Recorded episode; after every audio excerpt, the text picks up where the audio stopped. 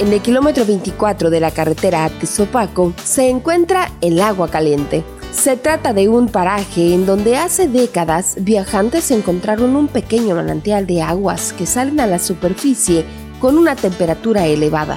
Al principio se excavó una pileta que se rodeó con piedras y se comenzó a correr la voz que tenía propiedades curativas. Con el tiempo, personas de los estados vecinos comenzaron a acudir, cientos por semana, y afirman que estas aguas son un remedio excelente para varios males, entre los que se encuentra el reumatismo y la ciática.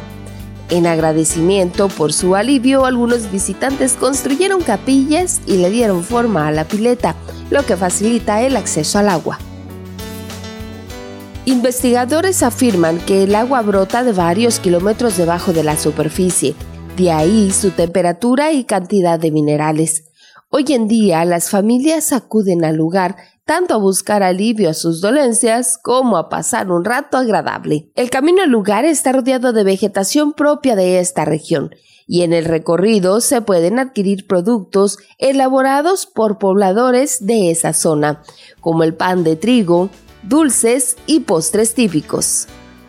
El visitante puede conocer este apacible lugar dedicando una parte del día pues está a pocos minutos del centro de Ciudad Obregón, o bien destinar un día completo para relajarse en el agua con los sonidos del campo sonorense.